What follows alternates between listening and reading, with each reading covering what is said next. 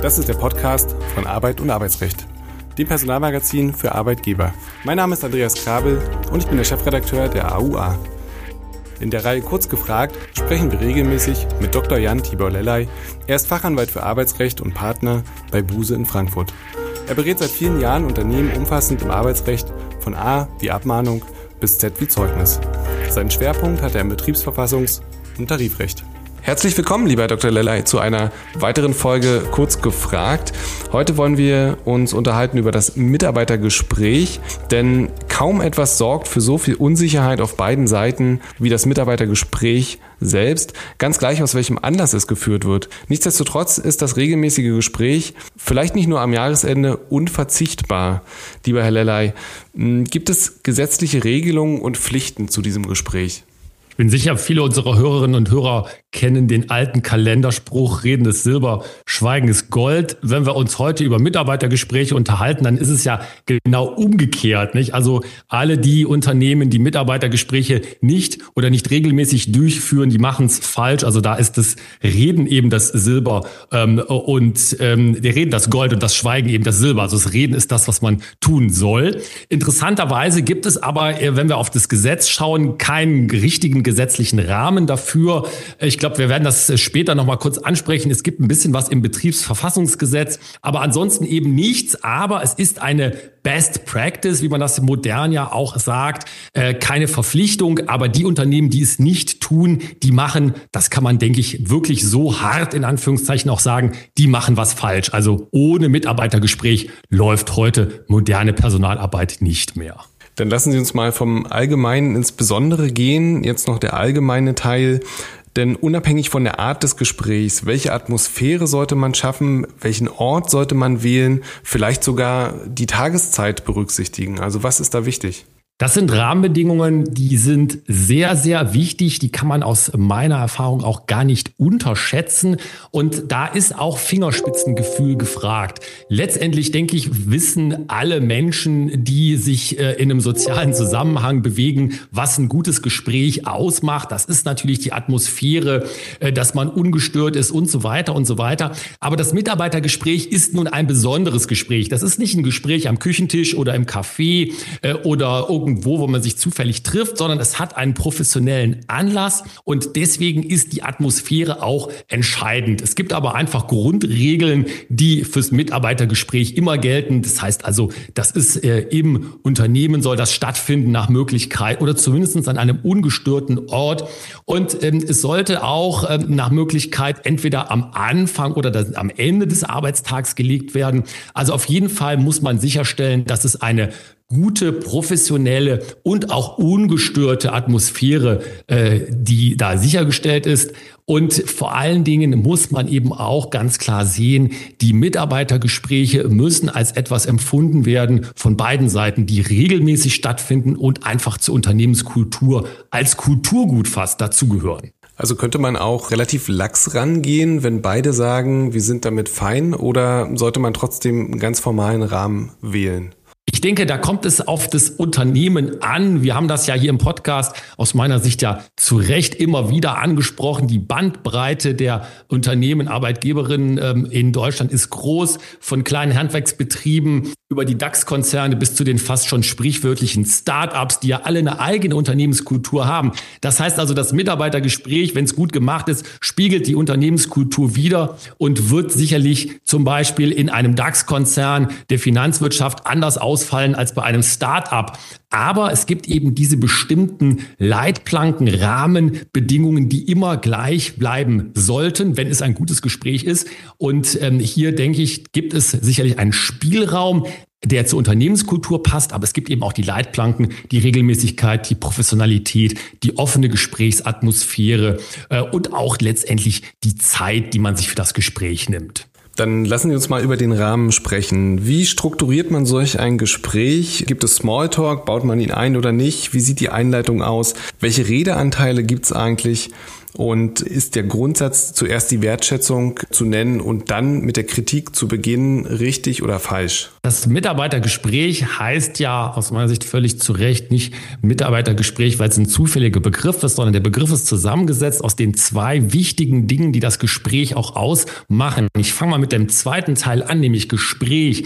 Ein Gespräch und vor allen Dingen ein Mitarbeitergespräch ist ja nie eine Einbahnstraße, ist nie ein Monolog, ist also nie, wo nur eine Seite, entweder Arbeitnehmerin, Arbeitnehmer oder der Vorgesetzte oder derjenige, der das Gespräch führt, diejenige das Gespräch führt, reden. Das sollte ausgewogen sein und dann ist es auch der andere Wortteil Mitarbeiter eben auf den Mitarbeiter bezogen. Ich glaube, es ist einfach Zeichen der guten Gesprächsstruktur und auch Atmosphäre, wenn das ein bisschen eingeleitet wird, wenn man nicht sofort mit der Tür ins Haus fällt. Das kann ja auch ganz elegant überleiten zu den eigentlichen äh, wichtigen Punkten des Gesprächs, also ein bisschen Smalltalk, vielleicht auch bezogen auf das Unternehmen, wie man sich zurzeit fühlt, was man so getan hat und so weiter. Das ist sicherlich gut zur Auflockerung und dann geht es eben weiter. Dann sollte es aber eben auch ein Gespräch sein, also ein gegenseitiges zum Wort zu Wort kommen lassen, gegen, geben und nehmen.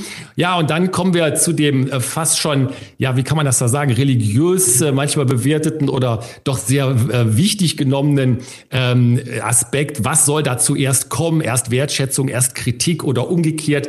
Sicherlich ist es ja so, dass das von Art zu Art des Gespräches auch abweicht. Es gibt da ja Leute, immer wieder höre ich das von Personalprofis, die da, wenn wir über Kritik sprechen, diese berühmte Sandwich-Taktik anwenden, nicht? Also erst was Positives sagen, dann was Negatives, dann wieder was Positives und unbedingt mit was Positivem enden.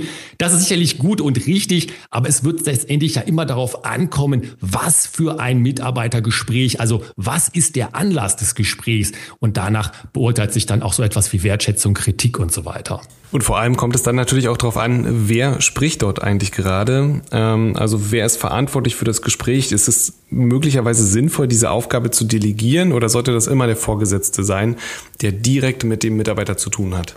Das ist in manchen Unternehmen auch eine Frage der Unternehmenskultur. Ich persönlich denke und ich erlebe das in gut geführten, gut gemanagten, vom Personalbereich gut gemanagten Unternehmen immer wieder, dass es eine wirkliche Todsünde, wirkliche Todsünde ist, von Vorgesetzten solche Gespräche zu delegieren.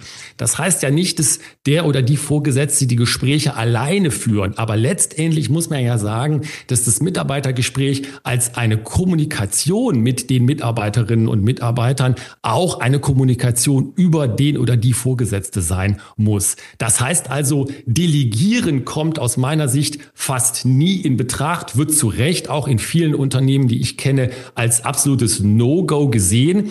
Also Vorgesetzter nimmt am Gespräch teil. Das ist eine Führungsaufgabe und dementsprechend fällt es auch voll in den Verantwortungsbereich von Vorgesetzten, solche Gespräche zu führen. Und für alle die, die jetzt traurig sind, vielleicht können wir dann trotzdem noch ein bisschen Arbeit abnehmen, denn sollte ein verbindlicher Leitfaden für die Führungskräfte seitens der Unternehmensleitung erstellt werden, also um vielleicht auch eine Vergleichbarkeit oder eine Gleichbehandlung zu gewährleisten.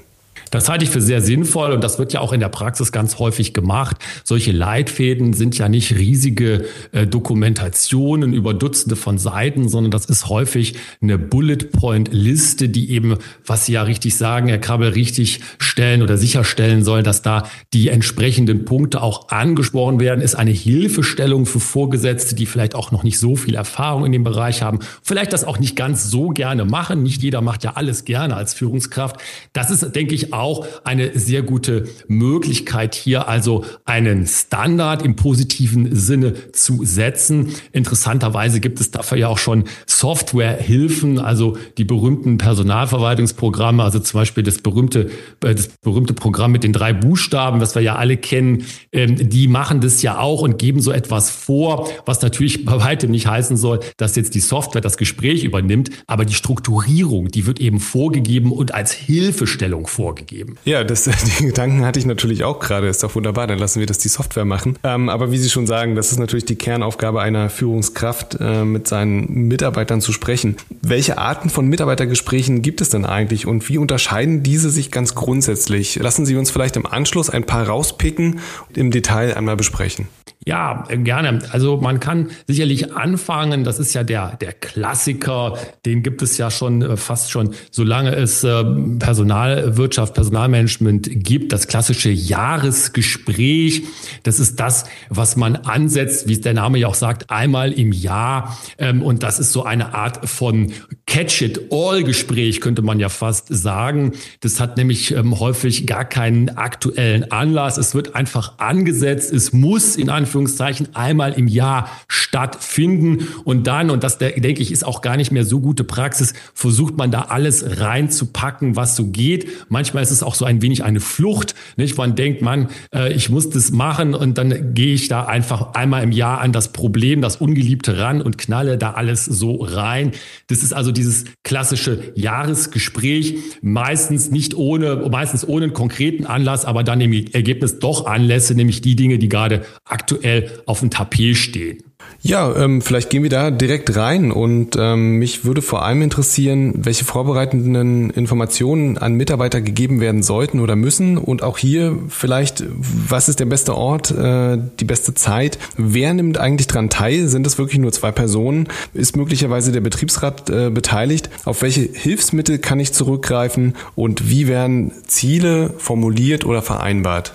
Das Jahresgespräch unterscheidet sich in dem Sinne nicht von anderen Mitarbeitergesprächen, wenn man über sowas spricht wie Ort und Zeit. Das soll also möglichst im Unternehmen in einem ruhigen und ungestörten Ort äh, Teil äh, stattfinden. Wer nimmt teil? Wir hatten es schon angesprochen, nach Möglichkeit der oder die Vorgesetzte, meistens auch noch jemand aus dem Personalbereich, also jemand, der professionell mit der Personalarbeit betraut ist. Ähm, und dann immer die große Frage, und das ist ja bei vielen der Gespräche, die da so im Raume stehen können, ist es auch angebracht, dass Betriebsräte beteiligt äh, werden.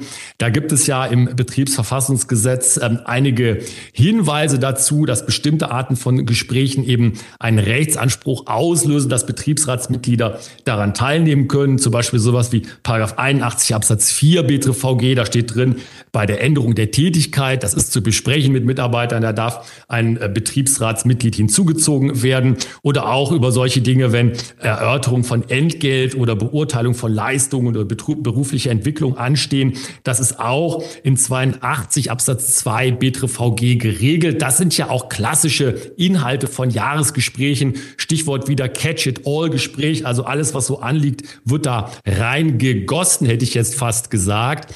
Ähm, und ähm, häufig wird aber eben auch da schon das Ganze mit ähm, Software vorbereitet. Also wohlgemerkt vorbereitet, nicht geführt das Gespräch. Aber zum Beispiel gibt es ja Softwarelösungen, Lösungen, die gerade auch das Vorsehen, dass das Gespräch auch durch den Mitarbeiter, durch die Mitarbeiterin vorbereitet werden kann, indem zum Beispiel Themenvorschläge gemacht werden oder eben auch vom Unternehmen Dinge reingeschrieben werden in die Gesprächsvorbereitung. Also die Themen, die man dort ansprechen will oder die auf der Agenda stehen, werden vorab mitgeteilt.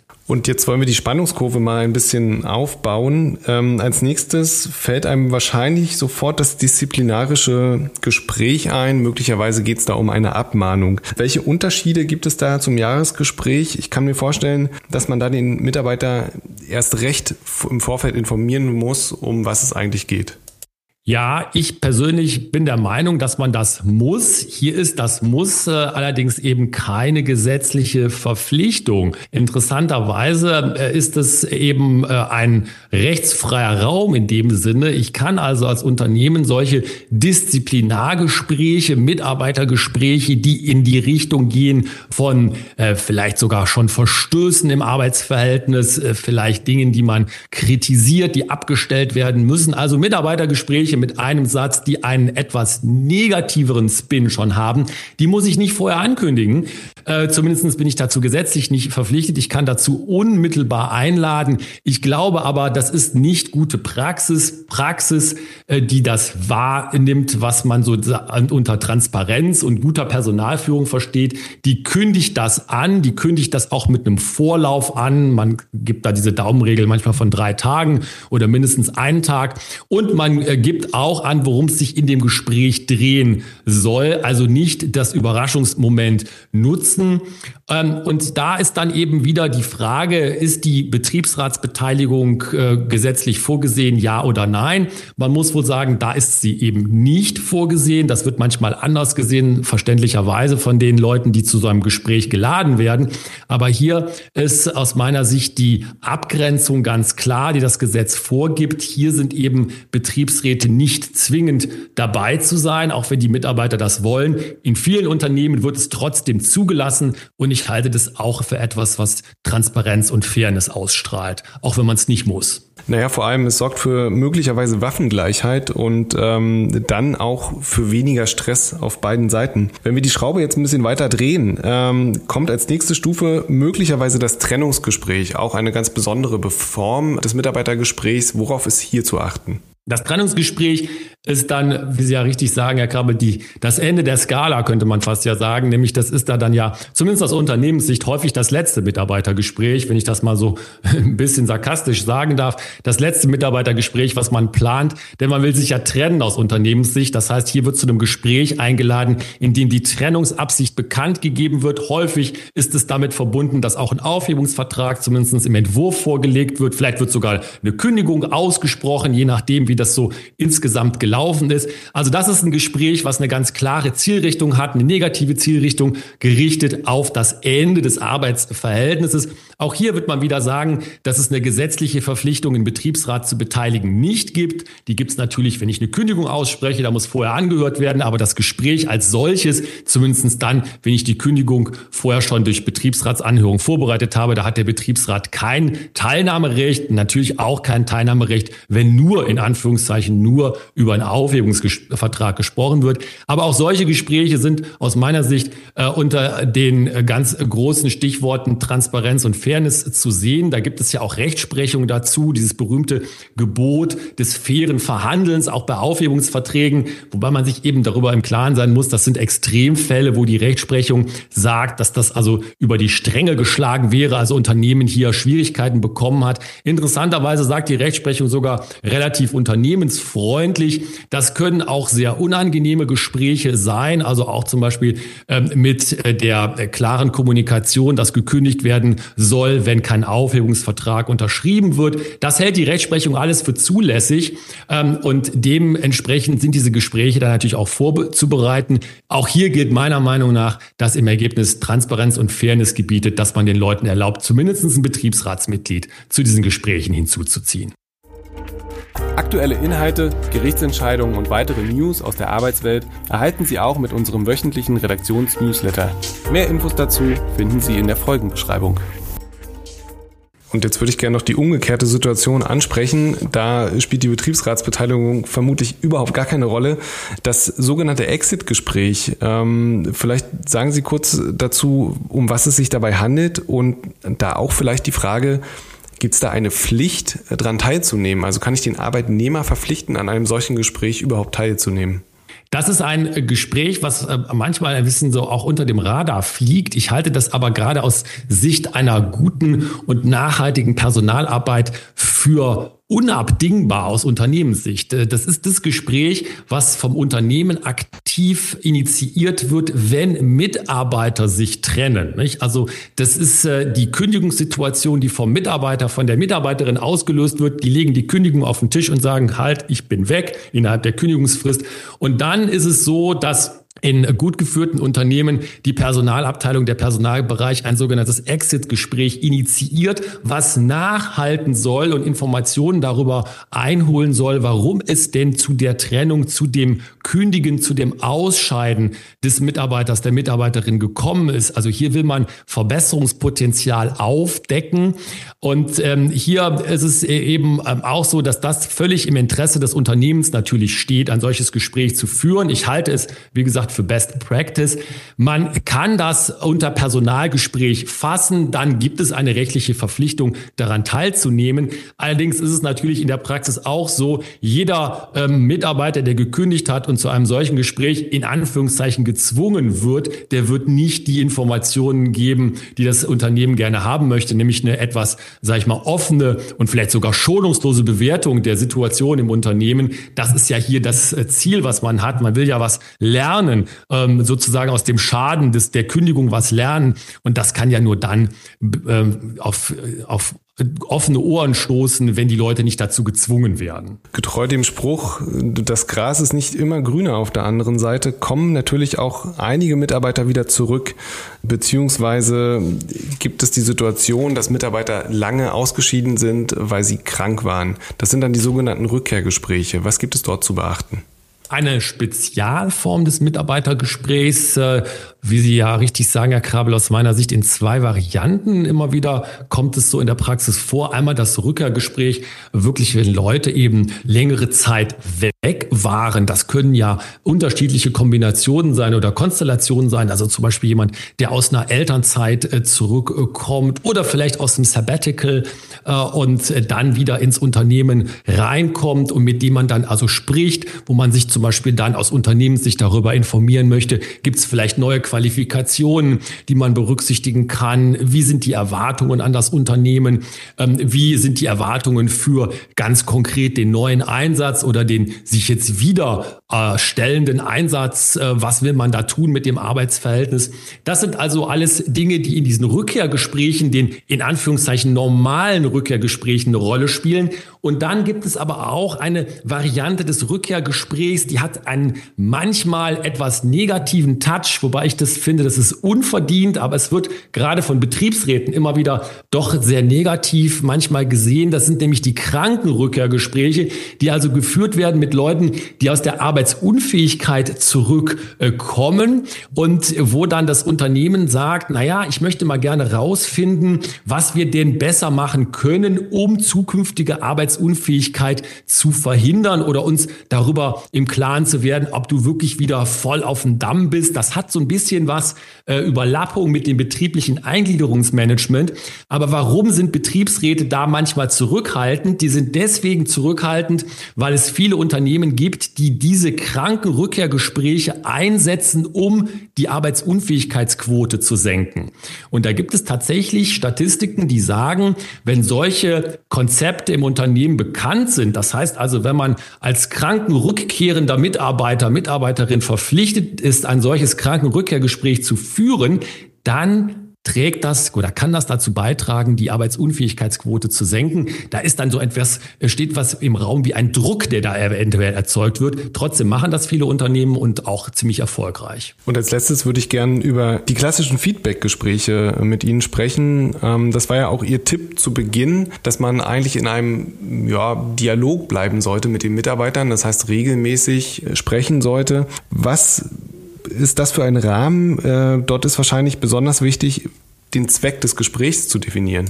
Ja, richtig. Ich denke, diese Feedback-Gespräche ohne konkreten Anlass, die also einfach nur kalendermäßig festgelegt und angesetzt werden, das ist so etwas wie, das sind so etwas wie die Ankerplätze der guten Personalarbeit, der guten Mitarbeiterführung wenn man aus der ähm, Personalsicht, aus der HR-Sicht auf diese Gespräche blickt, ohne konkreten Anlass, also keinen negativen Anlass und auch keinen positiven Anlass, dann sind das Gespräche, die als Pulsnehmer, würde ich das fast mal sagen, Pulsnehmer für die Entwicklung des Arbeitsverhältnisses dienen.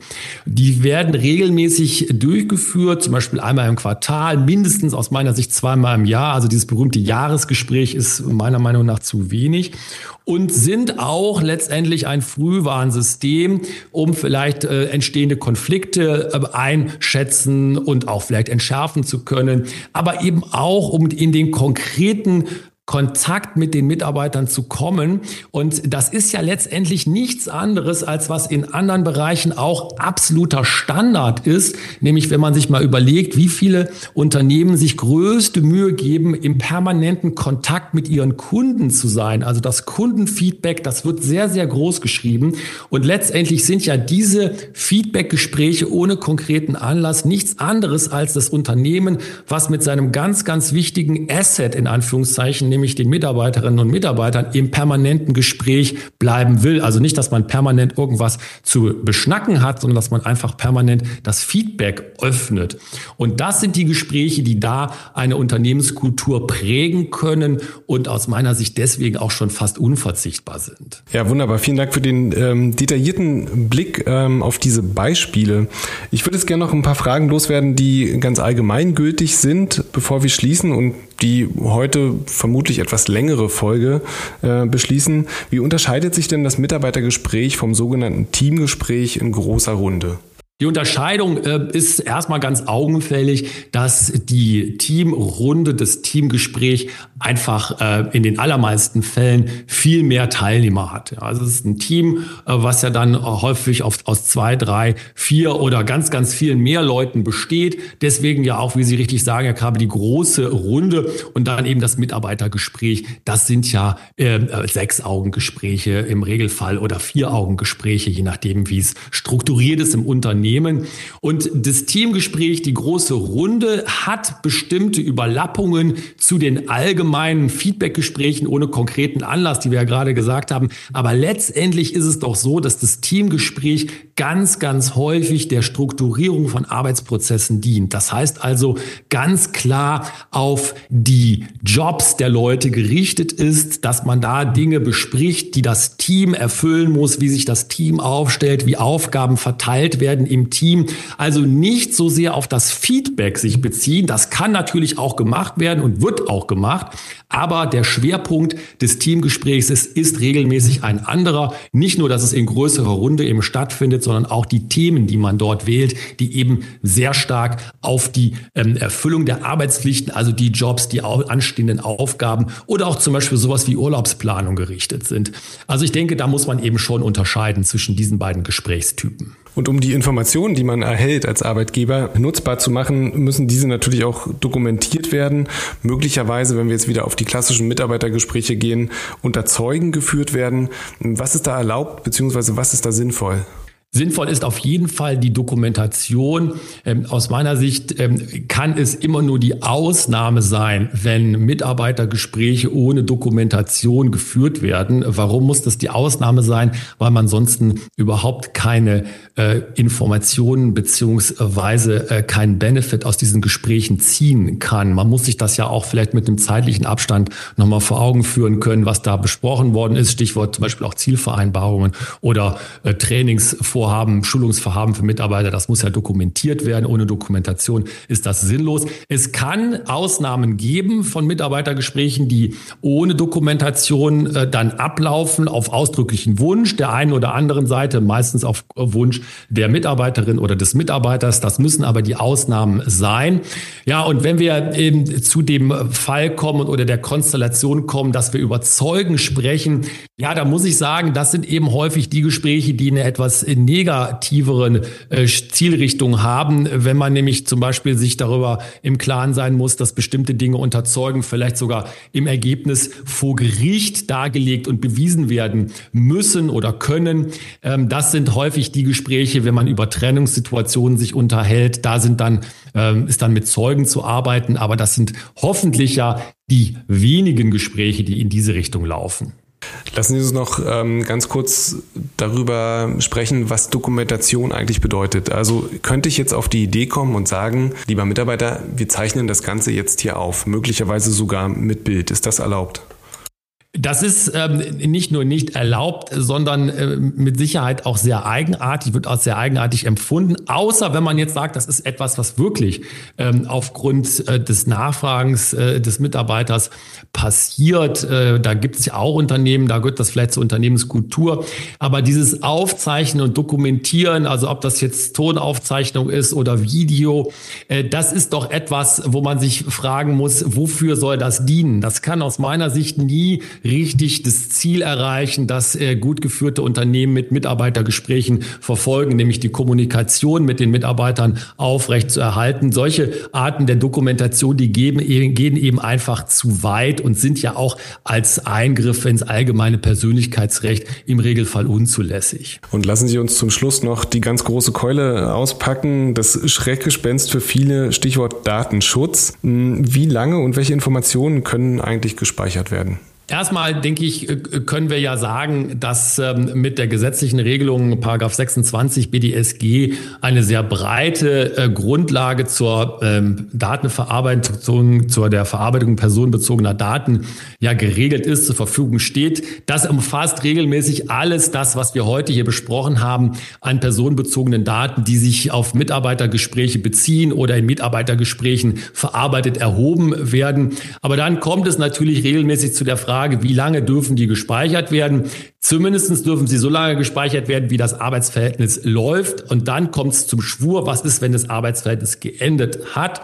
Auch da gibt es keinerlei gesetzliche Vorgaben im Sinne von festen Fristen. Interessanterweise wird mir das auch immer wieder von betrieblichen Datenschutzbeauftragten bestätigt, die mit den berühmten Daumenregeln arbeiten. Und immer wieder hört man in der Praxis von den drei beziehungsweise höchstens sechs Monaten, wenn dann kein besonderer Anlass besteht, die Daten weiter zu speichern. Und ich denke, damit kann die Praxis ganz gut leben. Also drei oder sechs Monate, das sind die Daumenregeln. Also etwas länger als die Möglichkeit besteht, gerichtlich gegen gegen beispielsweise eine Kündigung vorzugehen. Richtig. Und was da ja auch immer wieder eine Rolle spielt, wobei das Gott sei Dank ja in den meisten Fällen nie praktisch wird, ist die Ausschlussfristen nach dem allgemeinen Gleichbehandlungsgesetz, nicht? Also eventuelle Diskriminierungsklagen, die dann noch erhoben werden könnten. Gott sei Dank ja nicht der Regelfall in Deutschland. Und vor allem nicht bei unseren Zuhörern. Herzlichen Dank, äh, lieber Herr Dr. Lellay, für diese etwas längere Folge. Wir hören uns beim nächsten Mal. Tschüss, bis dahin. Dankeschön. Tschüss.